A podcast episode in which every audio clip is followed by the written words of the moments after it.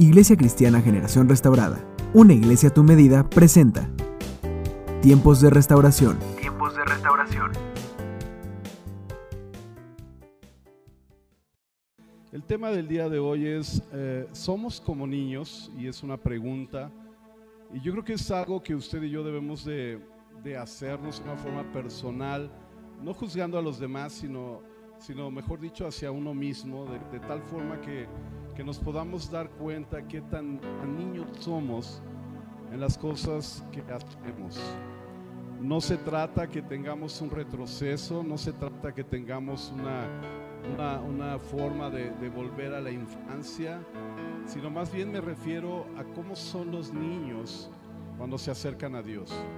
Cómo son los niños cuando de alguna manera tienen una relación estrecha con el Señor y de tal forma que, ellos tienen una conexión especial a tal grado que Dios dijo, ellos son míos, me pertenecen y sabes, el reino también le pertenece a ellos y si ustedes no se portan como ellos, difícilmente entrarán en el reino de los cielos. Cuando nosotros hablamos de, de ser como niños, eh, la mayoría de nosotros cuando, cuando experimentamos la paternidad nos damos cuenta de cómo son los niños en realidad. No es lo mismo que veamos un niño un momento, un, unos, unos minutos o quizás unas horas y lo dejes de ver por un mes, dos meses, sino que realmente cuando lo ves detenidamente y constantemente, nos podríamos dar cuenta de lo importante que es ser como niños. La palabra del Señor en Marcos 10, 13 en adelante dice de la siguiente manera. Empezaron a llevarle a los niños a Jesús para que los tocara, pero los discípulos reprendían a quienes los llevaban. Cuando Jesús se dio cuenta, se indignó, es decir, se molestó y les dijo, dejen que los niños vengan a mí y no se lo impidan, porque el reino de Dios es de quienes son como ellos.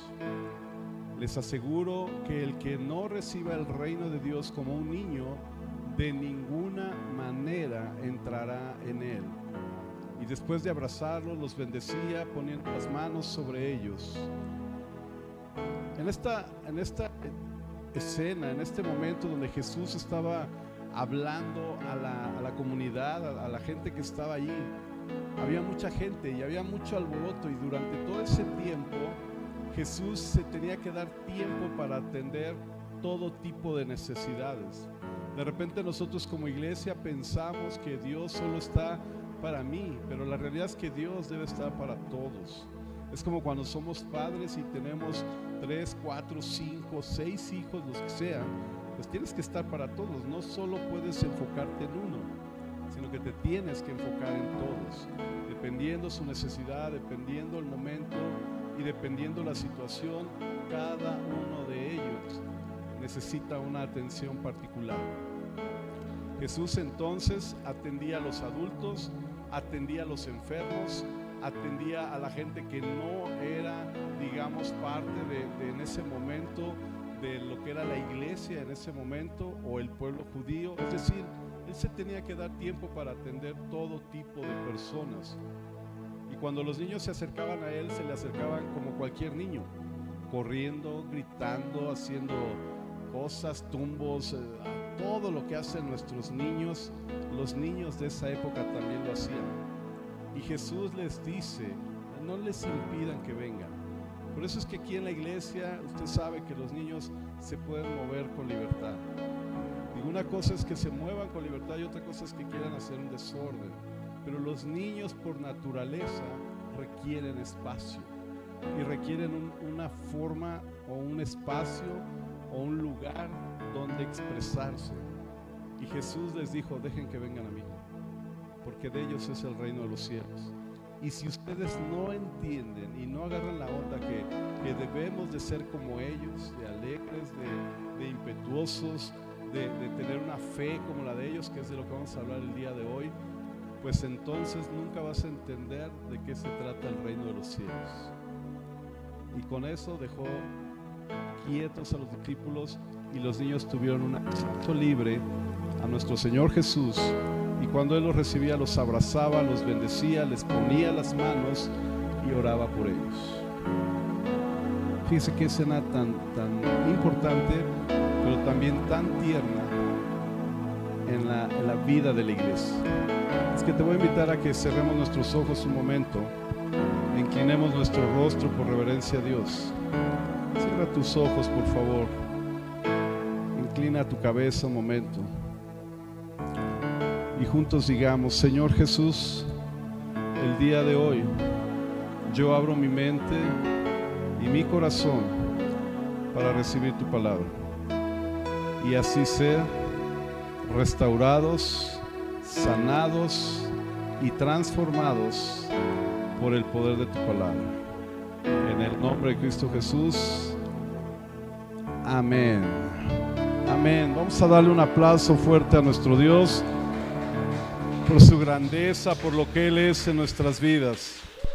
Y mire, ya una vez entrando de lleno al tema, Jesús les dijo, no se los impidan, sino que todo lo contrario, dejen que vengan a mí, porque el reino de Dios es de quienes son como niños. Por eso es que la pregunta es, ¿somos como niños? ¿Realmente entendemos este proceso? ¿Tenemos las actitudes de un niño? Porque miren, Salmos capítulo 8, versículo 2, dice que los bebés y los niños te cantan canciones de alabanza y tú les diste estas canciones poderosas para silenciar a tus enemigos que buscan venganza. Fíjense qué interesante, porque Dios les dio la capacidad a los pequeñitos desde chiquitos, desde antes que te conocieran a ti, ellos ya alababan a Dios. De hecho, la Biblia dice que, que muchos de nosotros, o la mayoría de los niños, o todos los niños, estando en el vientre de nuestra mamá, sabíamos y conocíamos de Dios, y Él nos había conocido desde ese momento. Entonces, la Biblia dice que Dios les dio esa capacidad tanto a los bebés como a los niños para cantar canciones que le adoran. Y durante ese tiempo, entonces eso genera una protección.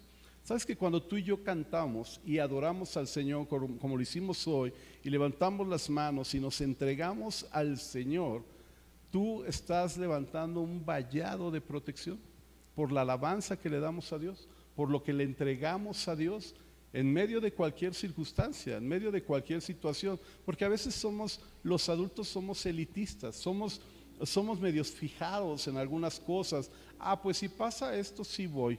Si pasa aquello, pues a ver si me da tiempo. Ah, pues si esto y lo otro, entonces voy a ver. Y ya una vez estando acá, ah, pues si, si dirige tal, entonces sí canto, porque, ah, cómo me gusta cómo canta tal persona.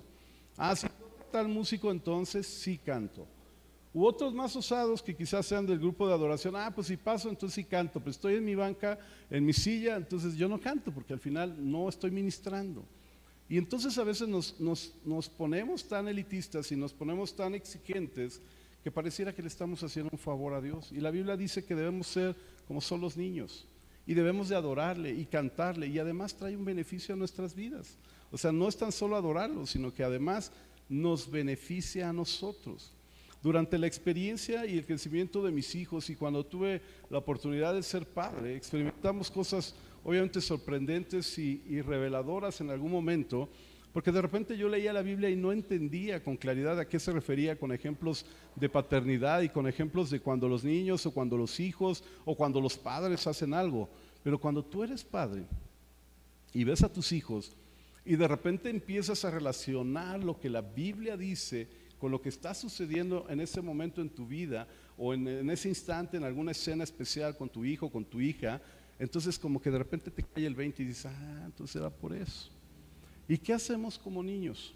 Cuando queremos algo y queremos y necesitamos algo de parte de papá, ah, qué bien te ves papá, ay, ¿qué vas a hacer ahora mamá? Y somos bien amables porque sabemos cómo llegarle a nuestros padres.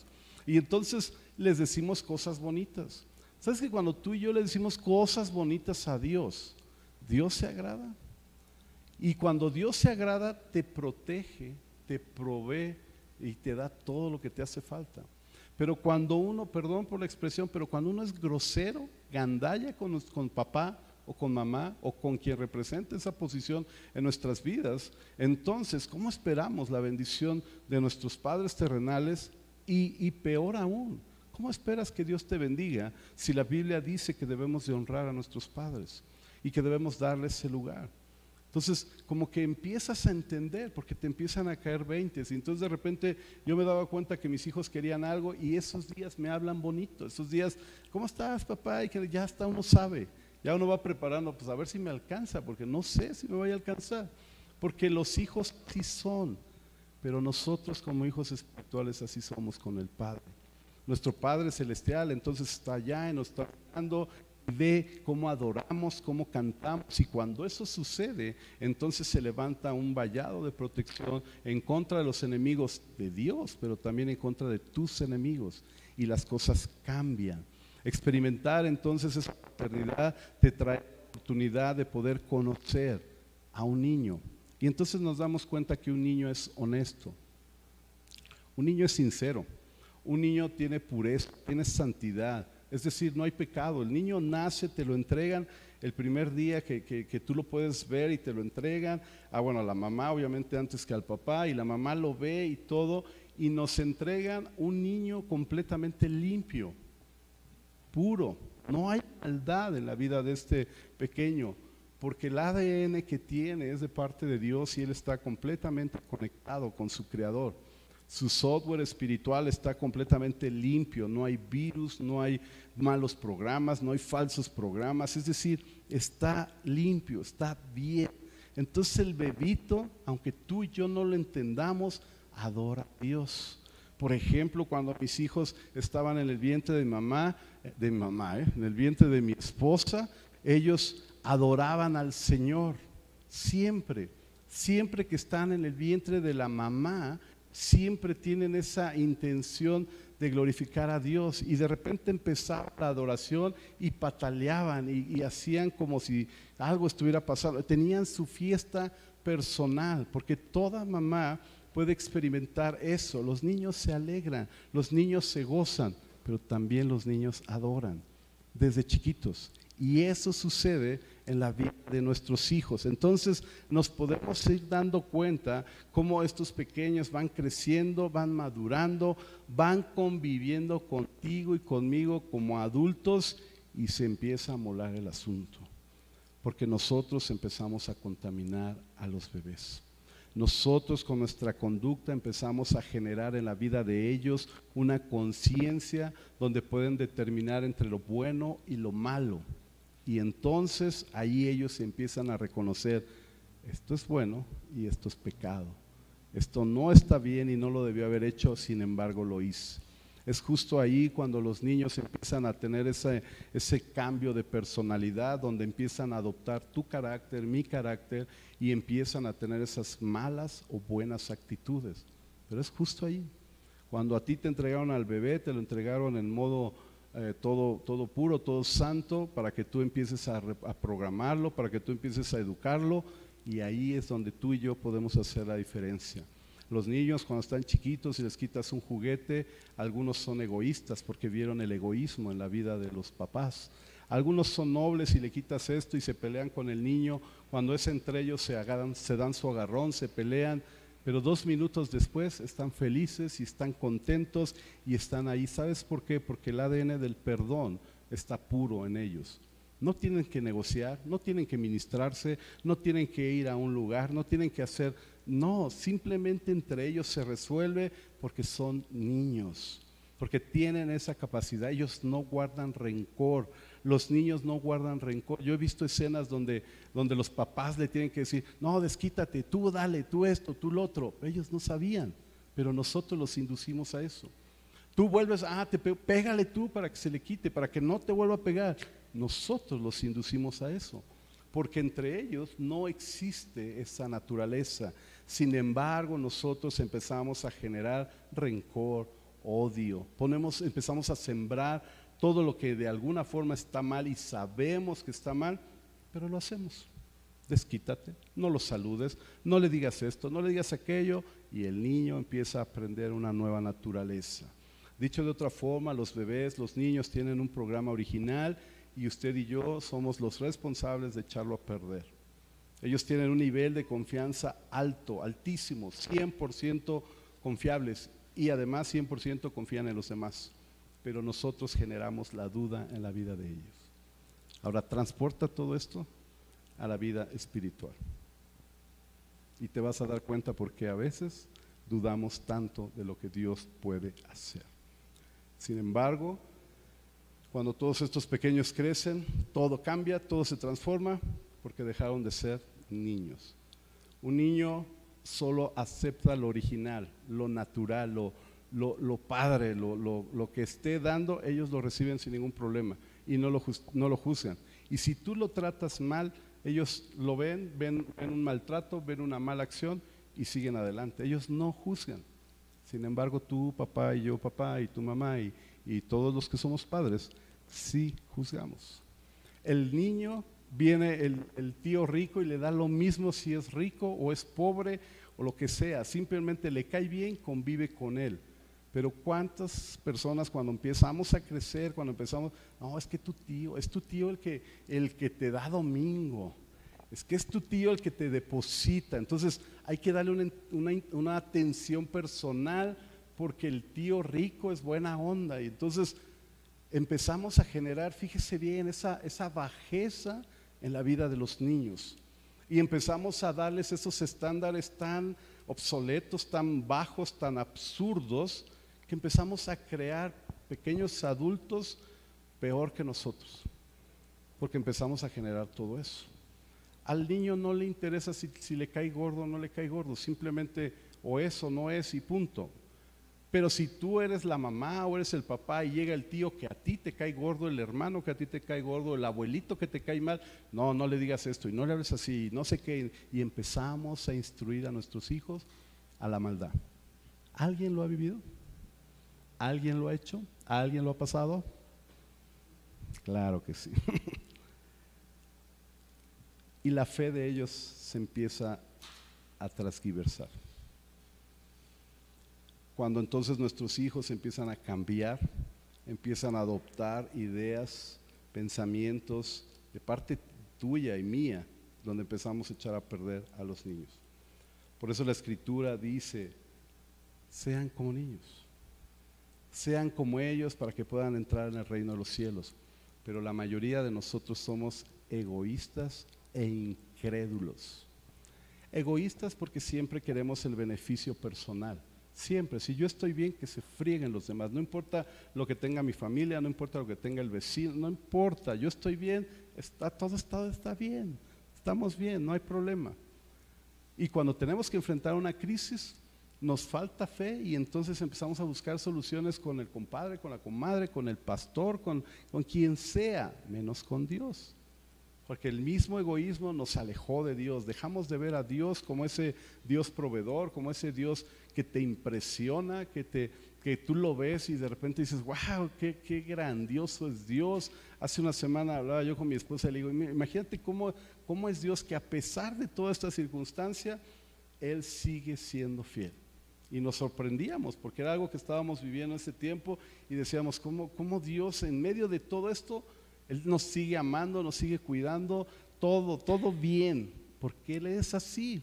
Pues si tú pierdes esa capacidad de asombro, de poder decir, mi Dios es grande, mi Dios es maravilloso, mi Dios es hermoso, lo amo, cuando, cuando percibo su presencia me gozo, me alegro, como cualquier hijo cuando ve a papi, entonces lo, corre hacia él. Hace, hace unos días vi un video de un bebito que vivían como en una ranchería, no sé, algo así raro, pero eh, tenía que cruzar como que mucha tierra, a lo mejor alguien de ustedes lo vio y sale el video y, papá va llegando en su tráiler y entonces hace el sonido del tráiler y el niño, un chamaquito chiquito, como dos, tres años, escucha el tráiler y empieza a correr y corre toda la terracería, llega a la, a la carretera y se cruza la carretera, solo por abrazar a su padre. ¿Qué haces tú para abrazar a nuestro Padre Celestial? ¿Qué tanto te emocionas cuando ves un milagro? ¿Qué tanto te emocionas cuando le adoras? ¿Qué tanto te emociona venir a su casa? Porque quizás no tengas que correr ese, ese pedacito, pero quizás tenga que trasladarte de tu casa para acá. ¿Con qué gozo y alegría venimos a la casa? Porque hay muchos que quizás ni siquiera tienen esa alegría, hacen cosas, programan actividades dinámicas justo el día que tenemos reunión con el Padre Celestial. Y entiendo que todos los días tenemos comunión y todos los días los vemos, pero hay días especiales, particulares, donde la familia se reúne. ¿A cuántos padres no nos gusta ver a nuestros hijos juntos? Aunque se estén peleando y echando su despapalle, ¿a cuántos no nos gusta? Vamos a comer y, te gusta, ah, pues llevo a uno o no llevo a ninguno. No, pues me llevo a todos, vámonos y vamos. Hoy, por ejemplo, tuvimos la oportunidad de salir a almorzar con mi esposa y, nos llevamos a los chavos y, programamos todo para este día porque era el día en que íbamos a estar los cuatro. Porque si no, qué chiste. Si no, qué chiste. Podríamos habernos sido dos, podríamos habernos sido tres, pero no, nos fuimos los cuatro porque eso es lo que nos gusta. Y fuimos a un lugar donde podíamos platicar y hablar detalles y cosas. Habíamos dejado de ir mucho tiempo y pudimos retomar esa dinámica y poder ver y hablar y cotorrear y todo porque te gusta estar con tus hijos. ¿Tú crees que el Padre Celestial cuando nos ve como congregación, como iglesia, dice, ah, vinieron 30, vinieron 40, vinieron 50, vinieron la cantidad que sea, pero otra gran cantidad no vino? Entonces dices, ¿qué onda? O sea, ¿sí me aman como hijos o no me aman como hijos? Se impresionan para venirme a buscar, hacen todo lo necesario para venir a buscar. ¿Ha leído esa porción de la escritura que les dice en Apocalipsis a las iglesias, a una iglesia, no recuerdo bien la iglesia, pero les dice, tengo algo contra ti porque dejaste tu primer amor? Porque dejaste de hacer lo que hacías las primeras veces, cuando estabas enamorado de mí, cuando me buscabas, cuando corrías, cuando, cuando no importa que estabas trabajando, te venías hecho la raya para llegar a la iglesia, te esforzabas, anhelabas estar acá, aunque, aunque hubiera tantas formas, maneras, tú llegabas y te esforzabas, porque lo amabas a Él. Pero como vamos creciendo, igual en la vida espiritual, vamos madurando a veces se nos, hace fácil decir, bueno, es que él porque es nuevo, por eso está motivado. Un día escuché a alguien decir eso, porque acaba de llegar, por eso es que está motivado. Pues es que deberíamos de estar así, todos los días, todo el tiempo, porque si no, entonces, ¿qué clase de amor tenemos al Padre?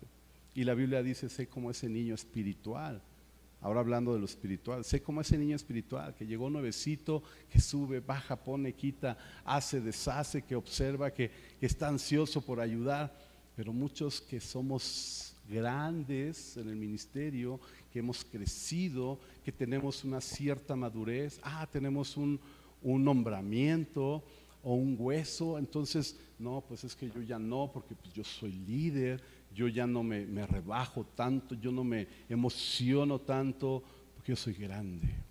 ¿Y sabes qué dice la Biblia? Mateo capítulo 18, verso 1 en adelante.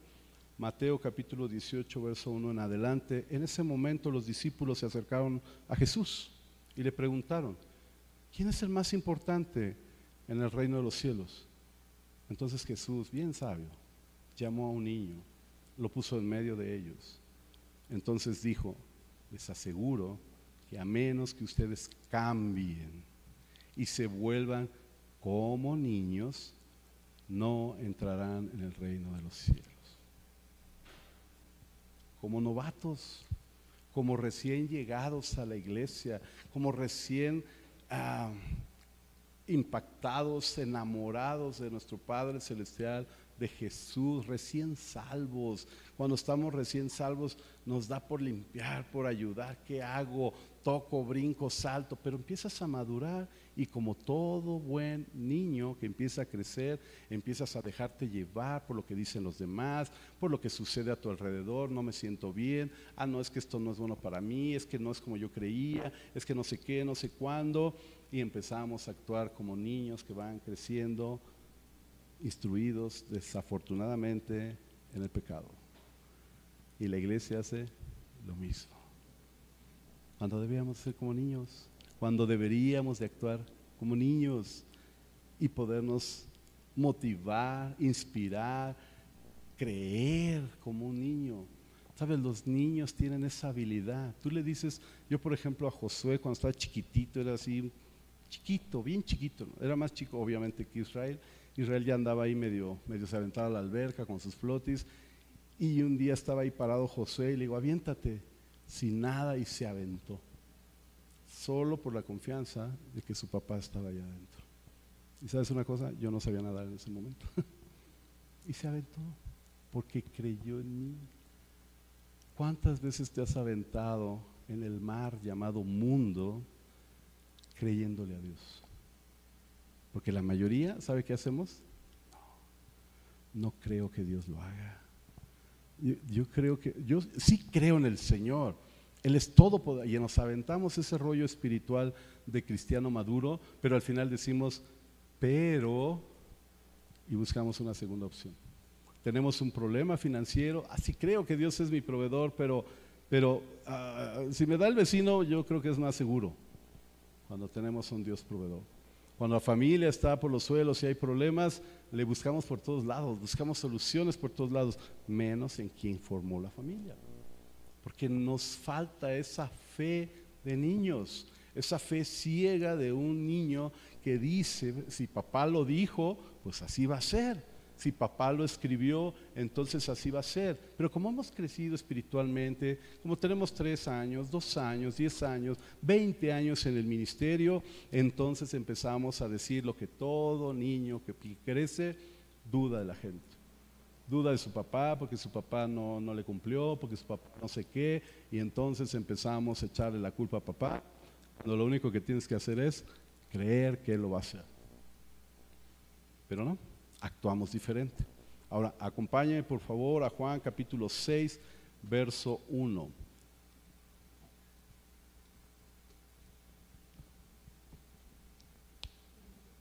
Evangelio según San Juan, capítulo 6, verso 1.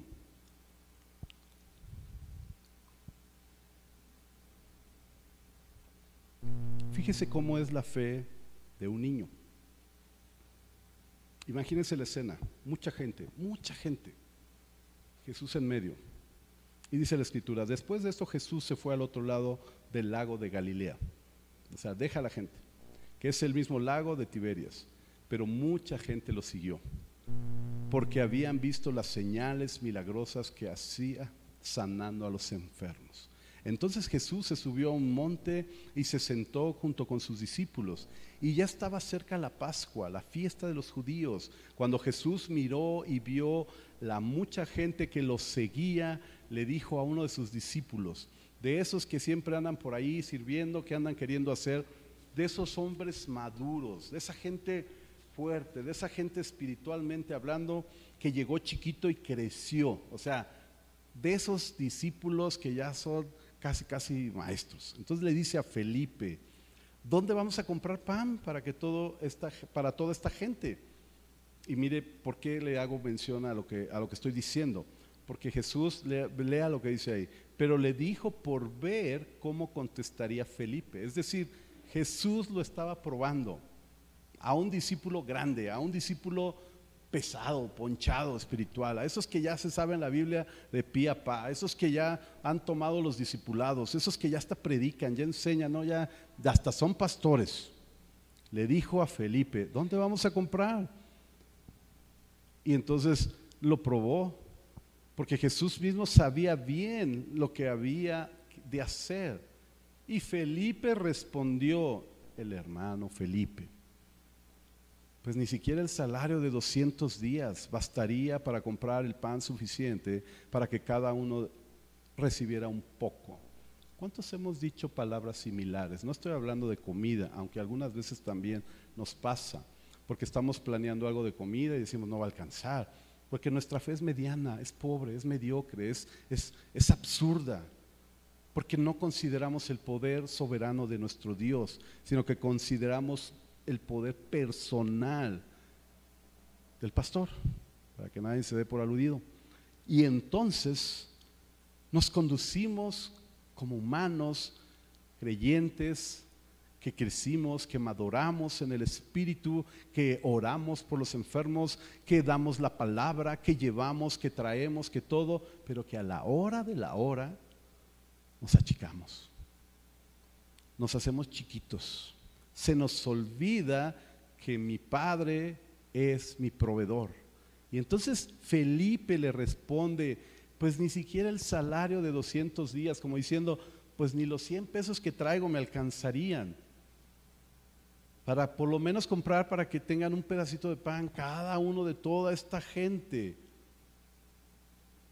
Entonces, versículo 8, fíjese qué interesante, versículo 8, Juan capítulo 6, verso 8. Entonces Andrés, que era otro de los discípulos y hermano de Simón Pedro, le dijo, aquí hay un niño. No lo relata la Biblia, hermanos. Pero ¿cómo es que el niño se apareció? Yo creo que Dios obviamente lo hizo, por supuesto. Pero ¿por qué un niño? ¿Por qué no un hombre?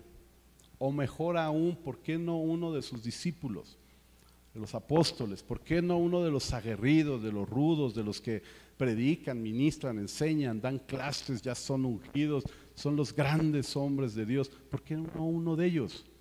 ¿Sabes por qué? Fe. Porque a nosotros los grandes, los adultos, los que, los que podemos mediar, los que pensamos, los que analizamos, los que somos eruditos, los que tenemos la capacidad de calcular cinco mil para traer pan, entonces necesitamos, no, pues no me alcanza, porque nuestra mente es muy ágil.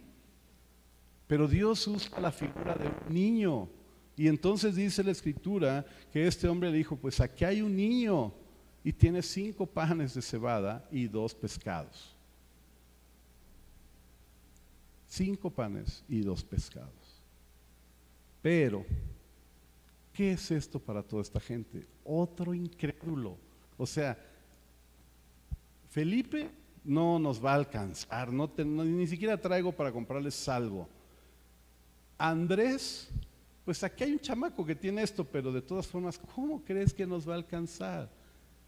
Y entonces Jesús respondió, versículo 10, díganle a todos que se sienten. Yo creo que todos conocemos la historia, pero tenemos que analizarla en frío díganle a todos que se sienten, porque cuando, cuando conoces la historia sabes, hubo pan, oraron, se multiplicó y todos comieron y sobró, porque esa es la historia, pero hay detalles que tú y yo hemos pasado por altos. Díganle a todos que se sientan, había mucha hierba en aquel lugar y se sentaron, eran unos cinco mil hombres y todos sabemos la historia que nada más se contaban nombres, por lo tanto había el doble o el triple de mujeres y niños. O sea, era un bandón, eran un chorro de gente. Cinco panes y dos peces. Jesús tomó en sus manos los panes y después de dar gracias a Dios los repartió entre los que estaban sentados, hizo lo mismo con los pescados dándole a todos los que querían. Y cuando ya estuvieron satisfechos, Jesús dijo a sus discípulos, recojan los pedazos sobrantes para que no se desperdicie nada. Ellos los recogieron y llenaron, oh surprise, doce canastas con pedazos que sobraron de cinco panes de cebada. Un milagro más. Y, aunque ya estoy terminando, fíjese bien lo que, lo que menciona los apóstoles, los discípulos. Aquí hay un niño. ¿Por qué el niño se habrá acercado? ¿Sabes por qué? Porque él dijo, esto es lo que yo tengo y creo que puedo ayudar en algo. Pero a veces nosotros como adultos somos tan calculadores, tan mezquinos, que decimos, no, pues es que esto no alcanza ni para comprar algo. Esto no nos va a alcanzar para nada, porque tenemos una mentalidad tan retrasada, tan absurda, espiritualmente hablando, que nos falta fe. Pero este niño dijo, yo traigo esto, este es mi morralito y aquí está. Y resulta que lo multiplicó. ¿Sabes por qué? Porque el niño creyó que Él era Dios y que Él podía hacer algo con lo que Él tenía. Los apóstoles lo conocían. Ya había muchos milagros registrados, ya habían sucedido sanidades. De hecho, el pasaje lo dice. Había habido sanidades, por eso seguían a Jesús. ¿Cuántos conocemos a Jesús? Levanten su mano. Por eso lo seguimos, ¿va? Entonces, ¿por qué nos falta fe cuando tenemos que enfrentar un asunto especial? Si conoces a Jesús. ¿Será que somos Andrés o, Felipe? O, ¿O quiere ser el niño que tiene la pequeña fe para ver un milagro? Por eso la escritura dice, sean como niños. Porque este niño no le dio pena sacar sus cinco panes y sus dos pescaditos. Él dijo, esto es lo que tengo Jesús. Y Jesús dijo, con esto es suficiente. Por eso la Biblia dice, y el mensaje de todo este año es, si tuvieres fe como un grano de mostaza, como un niño, como cinco panes o dos peces. Pero regularmente lo que hacemos es, cinco panes somos, ah, no nos va a alcanzar. Dos peces no, menos, porque es mucho menos, no la vamos a hacer. ¿Sabes por qué? Porque actuamos como adultos espirituales. Y la Biblia dice que seamos niños espirituales. Y no me refiero a que no tengas creencias o, no tengas bases o fundamentos, sino que tengas fe como la tuvo ese niño. Así de chiquita, así de pequeña. Porque cuando los niños ven desafíos, hermanos, ¿qué es lo que hacen los niños cuando ven un desafío? ¿Qué hacen? Persisten, perseveran. Le dan, le dan, le dan hasta que obtengan lo que quieren. Cuando los niños empiezan a caminar, ¿qué hacen? Se caen y se vuelven a parar. ¿Cuántas veces te has caído y te has querido quedar en el piso? Hoy en día, en esta temporada, tenemos una lucha y nos achicamos. Tenemos un problema y nos sentimos chiquitos. Porque pensamos que no es lo suficientemente grande nuestro Dios para salir adelante. Los niños cuando enfrentan un desafío, un reto, ellos empiezan a experimentar crecimiento, madurez, desarrollo. Miran a su alrededor y dicen, esto está difícil, esto está complicado, esto está, pero se avientan. Y no se quedan en la orilla, no se quedan así como que a ver qué pasa. No, ellos, ellos se deciden, se animan, se avientan creen que lo pueden lograr. Y sabes, muchos de ellos sabes en qué confían. En que papá está al lado o papá está ahí enfrente y se avientan la carrera. O no lo vivió usted. O nunca vio a sus niños correr hacia su padre. Cuando le decías, cuando empezaba y que no sé qué, y se caía y se agarraba y de repente le quitabas todo y lo aventabas a un área abierta y le decías, corre a tu papá, sigue a tu papá anímate con tu papá. ¿Y qué es lo que hacía el niño? Corría, se animaba, se aventaba, no, no estaba esperando a que, a que sucediera un, gran milagro, que bajaran los ángeles para que pudiera haber 20 ángeles alrededor y, y entonces, ah, pues sí me va a agarrar un ángel. No, ese niño se aventó porque su papá estaba del otro lado y caminó. Pregunta, ¿Somos como niños? ¿Tenemos ese atrevimiento de tomar los desafíos y de decir, va, lo que venga, como venga, ahí está mi Padre Celestial, yo voy hacia Él. El domingo les dije, puesto los ojos en el autor y consumador de nuestra fe. Corre, anímate, aviéntate, confía, porque ahí el Padre Celestial te va a estar esperando. Pero no, somos adultos espirituales y decimos, está lejos. ¿Se acuerdan hace unos días la predicación de la barca? Que no me acuerdo quién predicó, pero decía, pero se bajó, se animó, se aventó. Pero otros no lo hicieron. Y la escritura dice, seamos como niños. El niño mira a su alrededor, él ve que pueden suceder cosas porque los niños no son personas no pensantes, al contrario, algunos tienen un coeficiente intelectual más alto que nosotros como padres. Pero ¿sabes qué hacen? se ven, miden y resuelven. ¿Y sabes qué es lo mejor? Lo logran. En la mente de ellos está la creencia, la fe de hacer cosas. Ellos no se quedan sin hacer nada. Él no sabe si puede o no puede. Es más, él no conoce la palabra sí o no. Esa la aprende cuando tú como papá le enseñas a decir no. Pero ellos originalmente solo conocen la versión positiva y es sí puedo.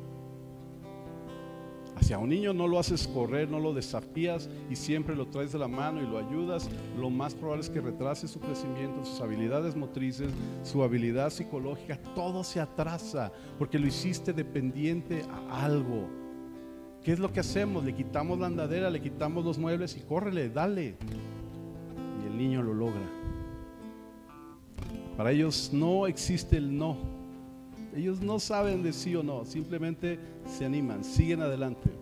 Ellos no ven si la alberca está fría, si la alberca está honda, si la, como, como sea, ellos se van a aventar.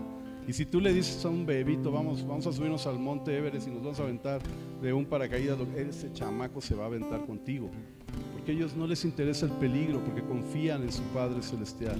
Ellos son arrojados, son aventados, ellos tienen fe, ellos creen. Su ADN espiritual es seguir adelante porque su Padre Celestial está del otro lado, Él está esperando, Él está animado, Él te está echando porras del otro lado, pero tú a veces como muchos niños que vamos creciendo y que nos sentimos ya adultos espirituales, dudamos, cuando estamos a punto de lograr el objetivo, dudamos, no permanecemos, no seguimos, porque nuestra fe de adulto se hizo más chiquita que cuando éramos bebitos. Y hoy Dios nos está retando, desafiando a que seamos como niños. Y no me refiero a la parte de, no tener control, de no, no, no, no, no me refiero a eso sino me refiero a lo espiritual, a lo, a lo original, a, la fe que tiene un bebé que confía. Por eso la escritura dice, les aseguro que a menos que ustedes cambien, Mateo 18:3, les aseguro que a menos que ustedes, o sea, nosotros, no ustedes, nosotros cambiemos y se vuelvan como niños, nos volvamos como niños, no entraremos en el reino de los cielos. Los niños tienen convicciones claras, tienen una confianza ciega en sus padres, creen, tienen fe, tienen un nivel elevado de confianza. Ellos no tienen ningún problema de inestabilidad emocional o espiritual, ellos vienen bien. Sino que más allá de eso, cuando empiezan a tener esos malos hábitos, esas malas conductas adquiridas por el desarrollo de su corta vida, entonces empiezan a cambiar cambiar su originalidad, su autenticidad. Todo cambia. Cuando empiezan a crecer y empiezan a experimentar una vida de pecado. ¿Sabes por qué nos cuesta trabajo creer? Porque estamos a veces más cargados de pecado que de confianza en Dios. Por eso la Biblia lo dice con claridad. Cree como un niño, actúa como un niño, y lo vas a lograr. Y el niño no se echa para atrás, el niño acepta el desafío, que sabe que su padre está del otro lado de la sala, del comedor, esperándole con los brazos abiertos. Pongámonos de pie, por favor. Leamos por último primera carta de Pedro, capítulo 2. Primera carta de Pedro, capítulo 2.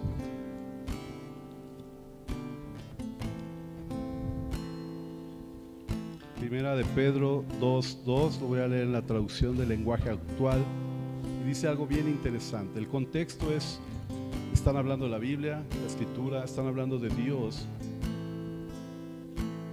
Y el apóstol Pedro les da un consejo bien importante a toda la gente que estaba leyendo la carta del apóstol Pedro.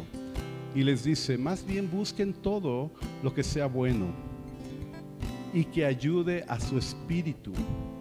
Así como los niños recién nacidos buscan ansiosos la leche de su madre. Y luego la última frase me encantó lo que dice. Si lo hacen así, serán mejores cristianos y Dios los salvará. Dicho de otra forma,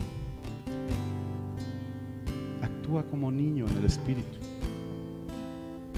Y no me refiero a la parte donde el apóstol Pablo dice, cuando era niño pensaba, actuaba, caminaba, decía como niño, ahora que soy hombre he madurado. No, porque él habla de una madurez de dejar de hacer cosas ah, sin razón, llenas de inconsciencia.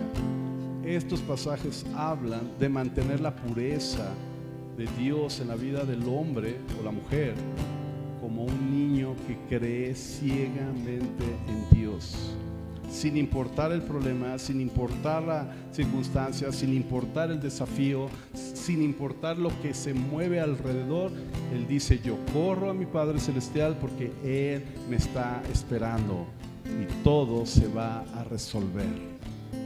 Todo. Cerremos nuestros ojos un momento.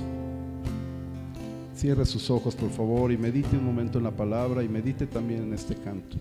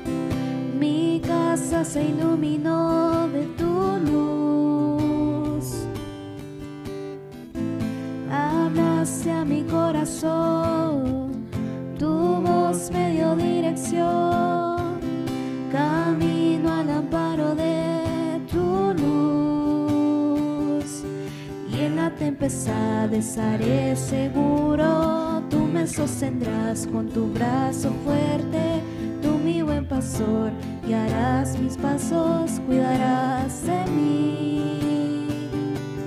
Y en la tempestad estaré seguro, tú me sostendrás con tu brazo fuerte, tú mi buen pastor, guiarás mis pasos, cuidarás de mí.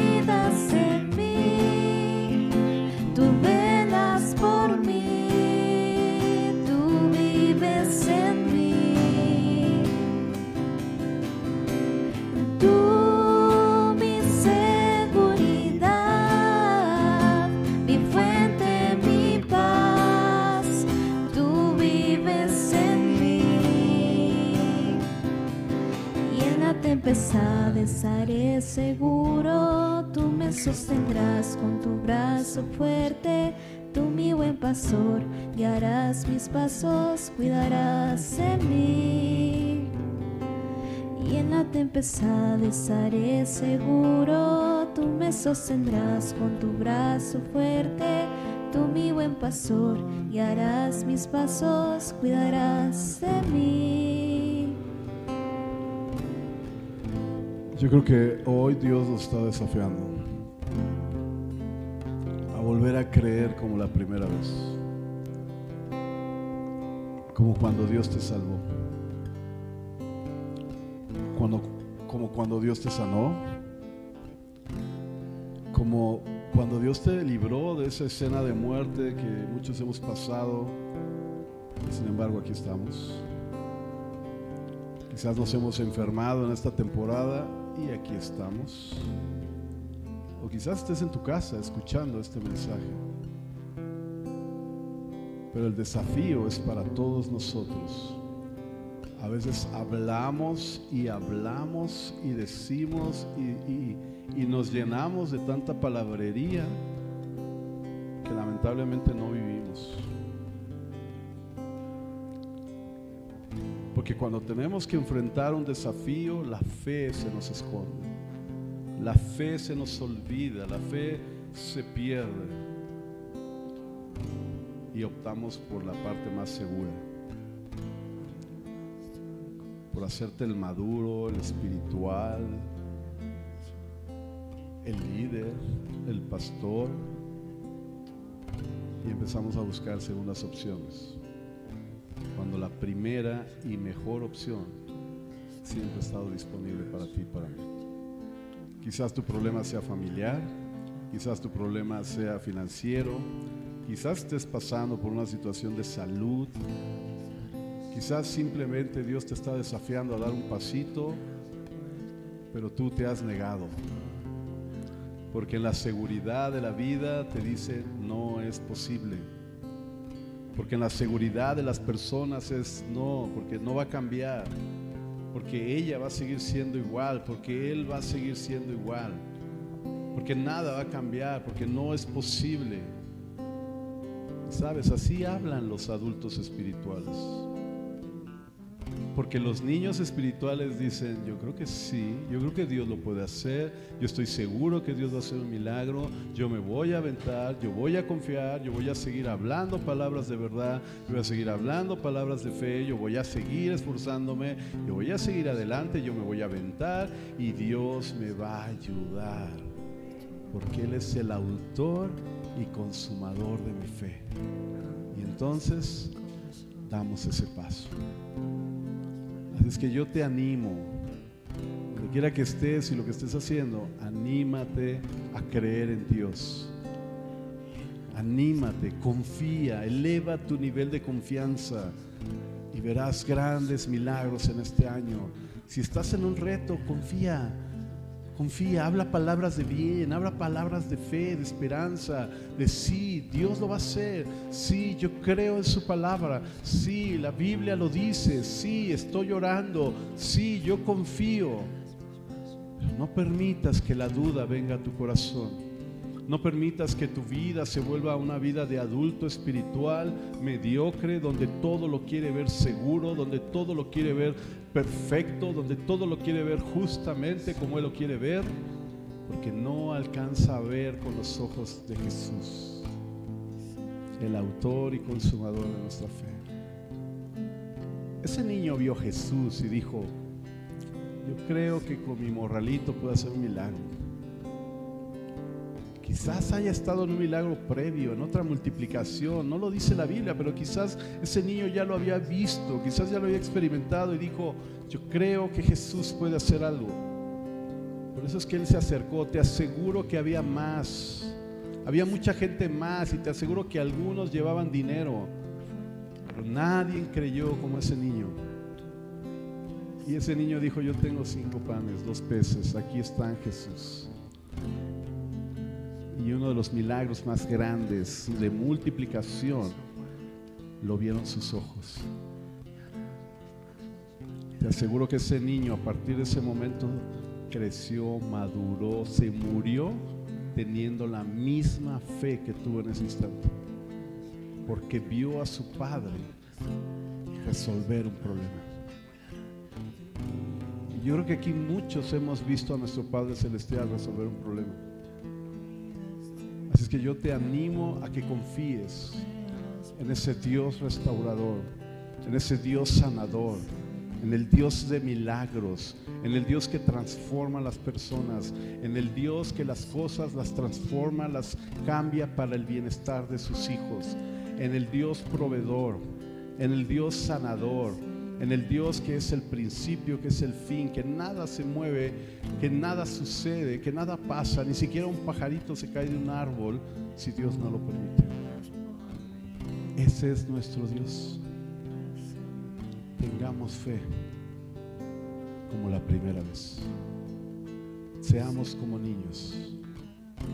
Si tú quieres volver a ese nivel de fe, a ese nivel de confianza, yo te voy a animar a que levantemos nuestras manos al cielo. Y quizás lo primero que tengamos que hacer es pedirle perdón a Dios y decirle, Señor, perdóname porque he sido un incrédulo. Porque no he confiado ni siquiera en lo que dice tu palabra. He visto, he visto sanar, te he visto hacer milagros, pero creo que se me ha olvidado y he fallado en esto, he pecado en esto. Ayúdame a ser como aquel niño Ayúdame a ser como ese primer bebé espiritual que cuando llegué a tu casa, cuando me salvaste, creí que todo iba a suceder y sucedieron grandes cosas. Y que lamentablemente hoy he dudado y he dudado de. Perdóname, Dios. Perdóname, dame un corazón de niño para creer y confiar ciegamente en ti y entender tu perfecta voluntad mí. En el nombre de Jesús.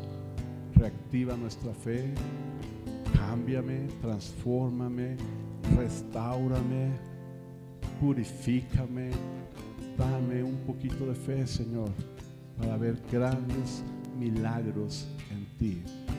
En el nombre de Jesús. En el nombre de Jesús. Oh, sí, Señor. Vamos a adorar al Padre. En la tempestad estaré seguro. Así es. Tú me sostendrás con tu brazo fuerte. Amén. Tú mi buen pastor, guiarás mis pasos, cuidarás de mí. Así es, Señor. Tú nos harás Y seguir. en la tempestad estaré seguro. Tú me sostendrás con tu brazo fuerte. Tú mi buen pastor, guiarás mis pasos, cuidarás de mí.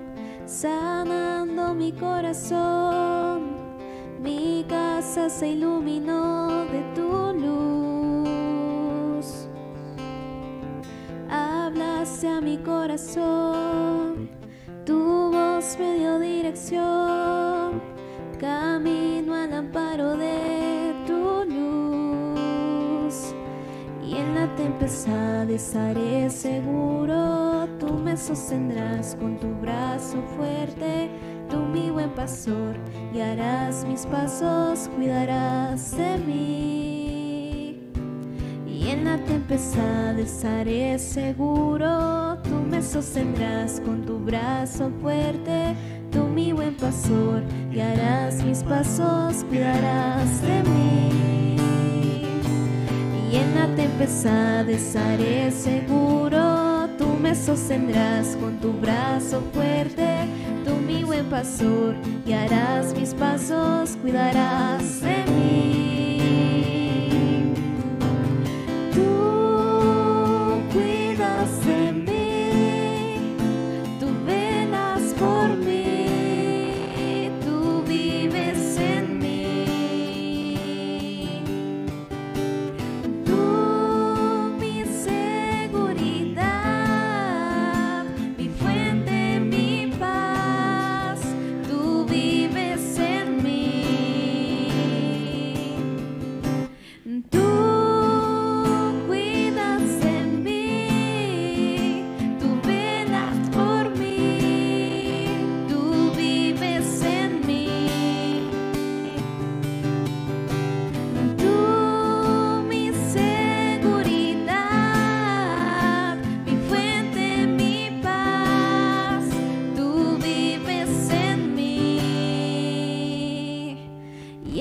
Tempestad estaré seguro, tú me sostendrás con tu brazo fuerte, tú mi buen pastor, guiarás mis pasos, cuidarás de mí.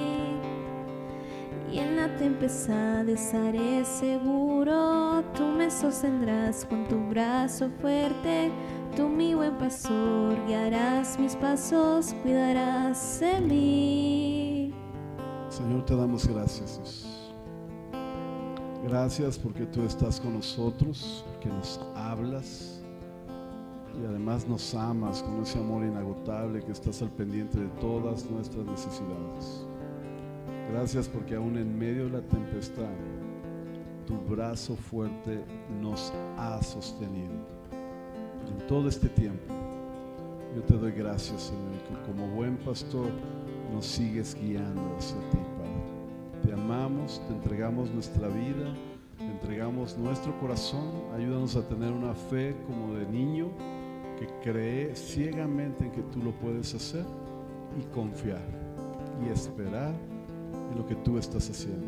Ayúdanos a ver lo que tú estás haciendo con toda claridad, Padre, en el nombre de Jesús. Y ahora, queridos hermanos, que el Señor te bendiga y te guarde. El Señor haga resplandecer su rostro sobre ti. El Señor tenga misericordia. Que el Señor ponga paz en tu corazón. Que los ojos de Dios te miren durante toda esta temporada y te provea todo lo que te haga falta conforme a su propósito y conforme a su voluntad. En el nombre de Cristo Jesús. Amén y amén, Dios. Amén. Vamos a darle un fuerte aplauso a nuestro Dios. Restaurando tu vida, restaurando tu relación con Dios, transformando tu corazón para desarrollar una nueva visión, estableciendo los principios para levantar una generación que cumple propósitos en Dios, generación restaurada. Ven a vivir la gloria del Señor, generación restaurada. Ven a celebrar, generación restaurada. Una iglesia tu medida.